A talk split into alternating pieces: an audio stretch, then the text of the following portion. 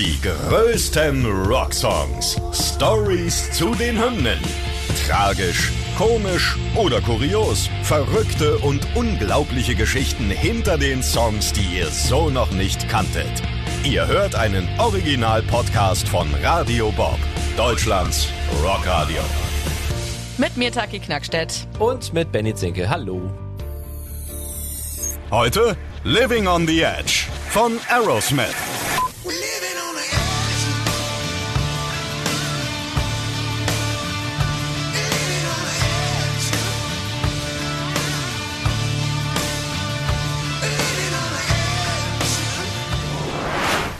Wie schön. Wir kümmern uns heute um einen Song, der auf einem Album drauf ist, das ich sehr geschätzt habe, schon als Jugendlicher, Ich nämlich auch. Get a Grip. Mein erster Kontakt war ein Band-T-Shirt eines Klassenkameraden. Da ist ja dieser schöne Kuhäuter drauf Ja. und ich habe am Anfang nicht verstanden, was trägst du denn da für ein T-Shirt? Und dann, ah, Get a Grip, okay, das neue Aerosmith-Album. Also wir gehen zurück ins Jahr 1993 und ja, wir haben ja eben schon verraten, um welchen Song es geht. Living on the Edge. Zu Deutsch, Leben am Abgrund. Tja, da haben wir ein bisschen was zu klären, würde ich sagen. Also steigen wir mal ein. Beim Song geht's ja um das Extreme, das verrät der Titel und dass Aerosmith das ernst meint, das zeigt sich daran, dass Steven Tyler sich zum Beispiel einfach mal in eine menschliche Zentrifuge begeben hat für das Musikvideo. Ja. Es gab auch viele Kritiker, muss man sagen. Ja, auf jeden Fall. Dieser Einsatz wurde nicht von allen gewürdigt, sag ich mal. Der Song wurde unter anderem vom Rolling Stone Magazine kritisiert. Die Band sei mit dem Song auf Nummer sicher gegangen. Entertainment Weekly ging sogar noch weiter. Sie sagten, es höre sich an wie Bon Jovi, der versucht wie Aerosmith zu klingen. Also quasi ein Abklatsch mit so vielen Elementen aus den 80ern. Total strange auf jeden Fall. Aber die Kritik verstummte dann ganz, ganz schnell. In 1993 gewann der Song einen Grammy für die beste Rock-Performance eines Gesangsduos. Dann das Video bekam den MTV Video Music Award. Also es war reichlich dabei auf jeden Fall. Und bis heute haben sie den Song über 900 Mal live performt und ist damit einer der Top 10 meistgespielten Live-Songs von Aerosmith. Ja, ich tue mich auch so schwer mit solcher Kritik, weil ich, ich fand den Song von Anfang an cool und ob das nun Voll. klingt wie Bon Jovi der 80er Ja, mit das sind irgendwelche Kritiker. Ne? Ja, ja, irgendwie- ja. Ich meine, man kann ja ehrlich sein, ich äh, finde den Song bis heute toll. Auch das Album Get a Grip, natürlich Musikgeschichte mit 20 Millionen verkauften Platten, das weltweit erfolgreichste Studioalbum der Band. Ja. Es ist das elfte Studioalbum damals, entstand nach 20 Jahren Bandgeschichte. Das muss man sich auch mal reinfahren. Ja, also 93 gab schon 20 Jahre Aerosmith. Das ist echt krass, ja. Siebenmal Platin für das Album, damit das zweit erfolgreichste der Band, gleich hinter Toys in the Attic, das achtmal Platin erhielt. Und Mhm. ja, das Album katapultierte Aerosmith wieder auf die Bildfläche und weltweit zum Erfolg. Natürlich, wir haben schon über das Video gesprochen, das lief damals auch bei MTV hoch und runter. Aber es war nicht alles rosig. Ja, das mit dem Plattencover, ne, was er eben angesprochen hat, das war ja so äh, monumental, sage ich jetzt mal. Wie du das gesehen hast bei deinem beim Schulkameraden Ja, oder was? ja, ne? Ja. Habe ich das bei meinem Vater unten in der Kellerbar gefunden, die CD, und dann dachte ich mir, da mit dem Plattencover, geil, das irgendwie fetzt das, ne? Und da habe ich immer reingehört, fand das auch von Anfang an richtig geil. Aber das sorgte auf jeden Fall für Furore, sage ich mal. Mhm. Auf dem Cover ist ja dieser gepürste Kuhäuter zu sehen, haben wir ja gesagt. Eine Tierschutzorganisation wollte hiergegen sogar vorgehen. Es wurde jedoch durch die Band klargestellt, dass es sich lediglich um eine, ja, um ein computergeneriertes Bild handelte. Damit konnten die Gemüter der Aktivisten dann mal beruhigt werden und es kamen keine weitere Klagen. Also es war keine echte Kuh. Nein, es war Photoshop der 90er. Ja, man hat äh, das Piercing nachträglich hinzugefügt. Es ist auch, also, also ich weiß ja nicht. Lassen wir es mal stehen. Ja. Äh, Hauptsache, es wird sich aufgeregt. Ja, Aber ja.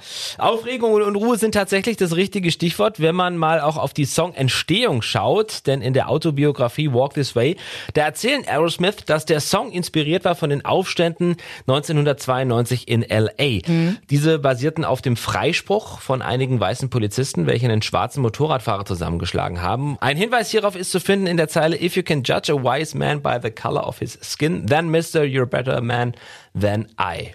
Tja. Gut, das ist natürlich ak aktueller denn je, Ja. traurig, aber wahr.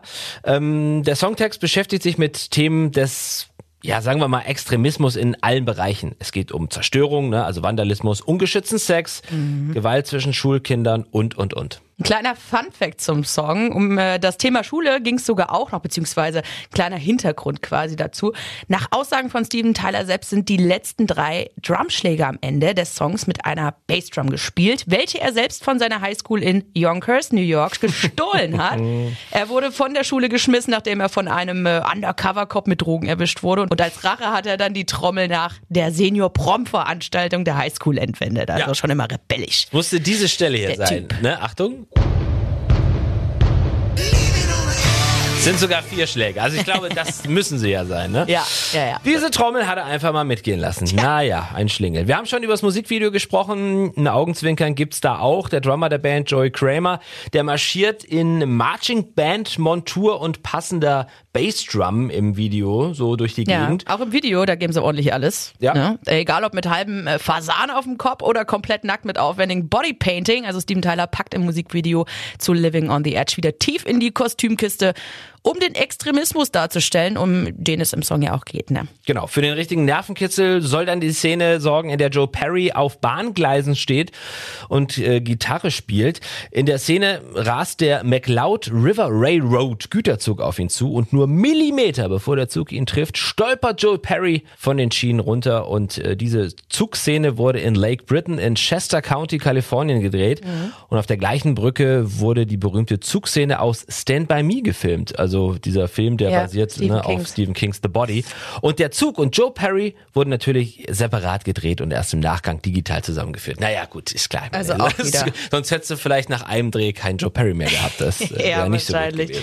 ja, insgesamt lässt sich also sagen, ne, Living on the Edge, dass trotz der harten Kritik sich der Song etabliert hat, als einer der bis heute meistgespielten Songs von Aerosmith und Nummer 1 Hit in den USA Mainstream Rock. Billboard Charts. Ich finde den Song auch mega geil. Ich liebe Aerosmith sowieso. Hast du sie schon mal live gesehen? Äh, nein. Oder? Nein, nein, Aerosmith fehlen mir noch. Ich, Fehlen ich mir auch noch. nicht. Aber jetzt ist gerade vielleicht auch ein bisschen kritisch. Steven Tyler ist ja gerade aus der Entzugsklinik aktuell rausgekommen. Der hat ja einen Drogenrückfall. Aber Ja. im September sind sie wieder auf Tour. Ich bin mal am überlegen, ob ich vielleicht mal einen kleinen Roadtrip äh, in die USA mache.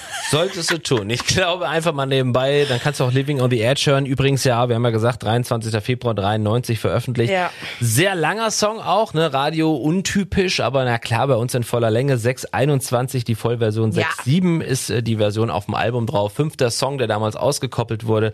Also, ja, äh, mit Steven Tyler, mit Joe Perry, alle damals am Start gewesen, am Bass Tom Hamilton, Joe Kramer am Schlagzeug. Also Platz eins der Billboard äh, Rock Charts damals. Ja, was wollen wir noch dazu sagen? Geiler Geiler Song, Song. geiles Cover, ja, gepierster Kuhäuter, bleibt für immer in Erinnerung und äh, Ist einfach geil. ja.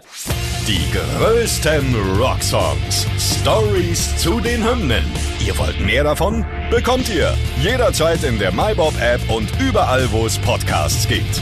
Und die geballte Ladung an Rocksongs gibt's nonstop in den über 40 Rockstreams, in der App und auf radiobob.de. Radio Bob. Deutschlands Rockradio.